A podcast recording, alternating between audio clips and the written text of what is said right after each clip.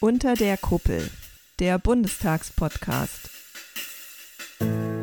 Hallo und herzlich willkommen zur ersten Folge von Unter der Kuppel mit Christina Neuhaus.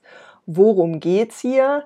Also es geht um den Bundestag und darum, was da jeweils aktuell so los ist. Ich möchte zu jeder Sitzungswoche des Bundestags mit euch darauf schauen, was da auf der Tagesordnung steht, was die wichtigsten und interessantesten Debatten und Abstimmungen sind und nebenher gibt es dann auch noch Infos dazu, wie der Bundestag eigentlich so generell arbeitet. Im Bundestag gibt es ja nicht nur Diskussionen über alle möglichen Themen, sondern er ist eben auch das zentrale Organ der Gesetzgebung in Deutschland und trotzdem kriegt er nicht so viel Aufmerksamkeit wie etwa das Bundeskabinett. Das möchte ich zumindest ein bisschen ändern und darum gibt es jetzt diesen Podcast. Ich hoffe, er gefällt euch und jetzt würde ich sagen, los geht's. Mittwoch. Die Sitzungswoche im Bundestag beginnt ja fast immer am Mittwoch, so auch in diesem Fall. Mittwochmittag 13 Uhr geht's los mit der Befragung der Bundesregierung. Dazu kommen immer zwei Kabinettsmitglieder in den Bundestag und stellen sich den Fragen der Abgeordneten. Dieses Mal sind das Robert Habeck von den Grünen und Svenja Schulze von der SPD. Robert Habeck ist ja der Wirtschafts- und Klimaschutzminister und Svenja Schulze ist für wirtschaftliche Zusammenarbeit und Entwicklung zuständig. Beide dürfen am Anfang eine Rede halten, die darf jeweils acht Minuten lang sein. Das Thema können Sie sich auch selber aussuchen und oft geht es dann in diesen Reden um irgendwas, was am Vormittag im Bundeskabinett beschlossen wurde. Sie können aber grundsätzlich auch über was anderes sprechen. Nach den Reden dürfen dann die Abgeordneten Fragen stellen. Das müssen sie vorher anmelden. Die Fragen sollen nicht zu lang ausfallen und sollen auch eher kurze Antworten ermöglichen, damit eben möglichst viele Fragen drankommen. Insgesamt stehen eineinhalb Stunden Zeit zur Verfügung und wer eine Frage gestellt hat und eine Antwort bekommen hat, der darf auch noch eine Nachfrage stellen. Ich gehe mal davon aus, dass es in diesem Fall vor allem Fragen an Robert Habeck geben wird, weil der ja zuletzt insbesondere im Zusammenhang mit den Bauernprotesten im Fokus stand. Da gab es viel Kritik an ihm. Aber auch die Energiepolitik ist ein wichtiges Habeck-Thema und auch darüber wird ja kontrovers diskutiert. Bei Frau Schulze ist es so, dass sie vielleicht Fragen bekommen könnte zu deutscher Unterstützung für die Menschen im Gazastreifen.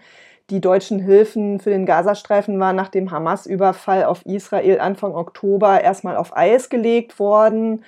Inzwischen fließt aber wieder Geld und auch das ist umstritten. Dazu dürfte es sicherlich Fragen geben. Und gleich nochmal das Thema Bauernproteste. Am Mittwochnachmittag steht eine aktuelle Stunde auf dem Programm mit dem Titel Landwirtschaft und Handwerk, Gastronomie und Transportgewerbe in Gefahr. Was ist eine aktuelle Stunde?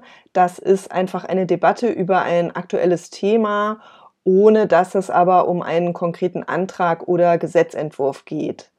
Und wenn eine Fraktion im Bundestag das verlangt, dann muss so eine aktuelle Stunde auf die Tagesordnung gesetzt werden.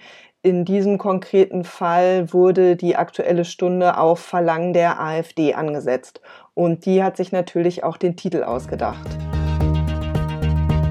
Dann steht noch auf der Tagesordnung das zweite Haushaltsfinanzierungsgesetz 2024. Das ist die erste Lesung, also die erste Debatte darüber, noch keine Abstimmung.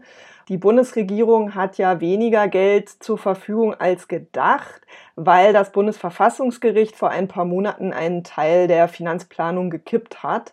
Und jetzt muss eben nachgebessert werden, auch beim Haushalt für dieses Jahr. Und die Pläne der Bundesregierung sehen da unter anderem vor, dass die Luftverkehrssteuer steigt. Die wird auf jeden Passagierflug erhoben. Und außerdem stehen hier auch die geplanten Subventionskürzungen in der Landwirtschaft drin. Also unter anderem, dass die Steuervergünstigung auf Diesel für Bauern und Bäuerinnen sinken soll. Diese Subventionskürzung hatte die Ampel ja nach den ersten Bauernprotesten schon abgeschwächt. Donnerstag. Es soll künftig eine Polizeibeauftragte oder einen Polizeibeauftragten des Bundestags geben. Über die Schaffung dieses Amtes stimmt der Bundestag ab am Donnerstag. Es geht darum, dass sich sowohl Polizeiangehörige als auch Bürgerinnen und Bürger dann an diese Person wenden können und eben Fehlverhalten und Missstände melden können.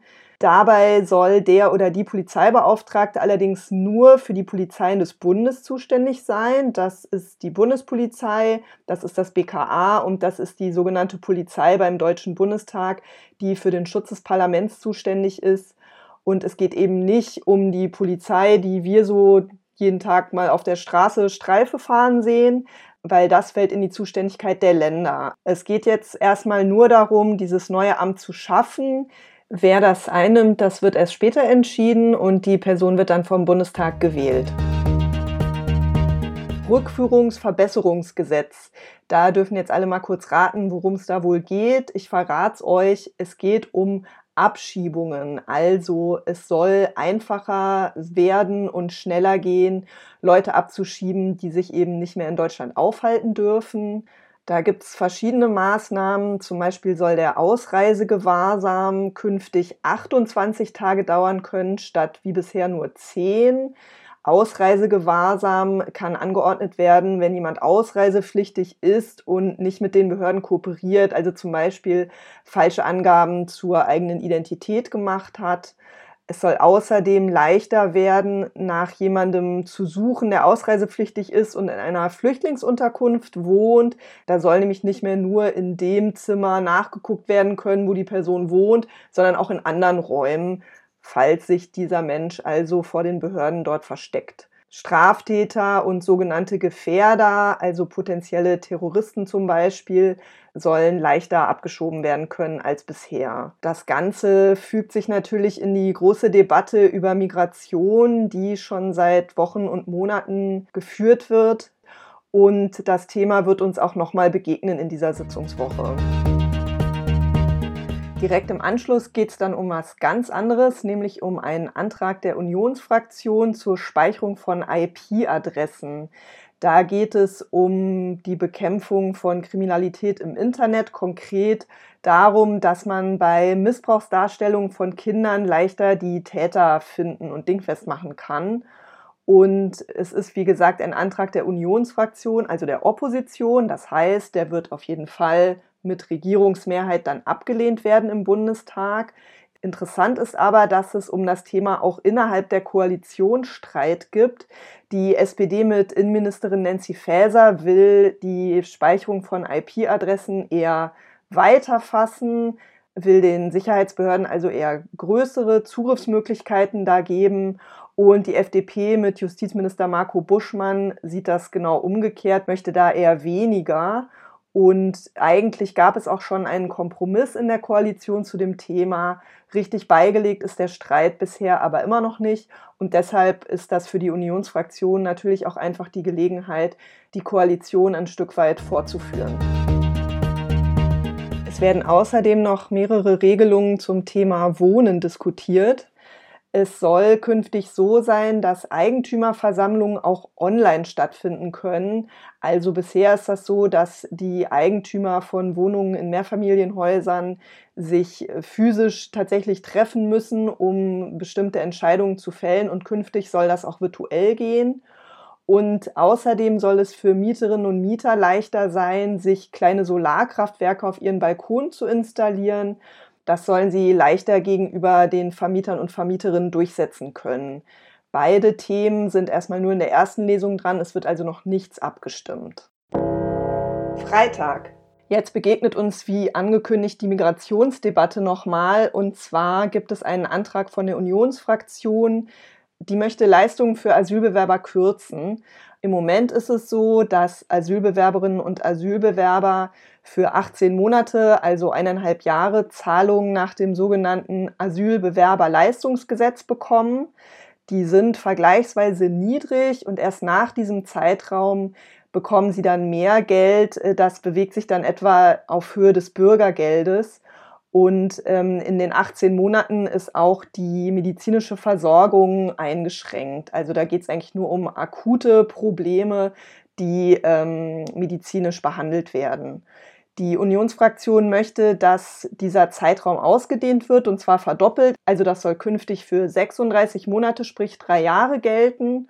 Und außerdem soll stärker auf Sachleistungen als auf Geld gesetzt werden. Also zum Beispiel, wenn die Menschen Kleidung aus einer Kleiderkammer bekommen oder Essen aus einer Kantine, dann würden sie dafür kein Geld mehr bekommen. Eine Abstimmung steht noch an beim erleichterten Zugang zur deutschen Staatsangehörigkeit. Da ist unter anderem vorgesehen, dass eine Einbürgerung in der Regel schon nach fünf Jahren Aufenthalt in Deutschland anstatt nach acht Jahren möglich ist. Und es soll auch eine leichtere Einbürgerung geben für frühere sogenannte Gastarbeiter und Gastarbeiterinnen.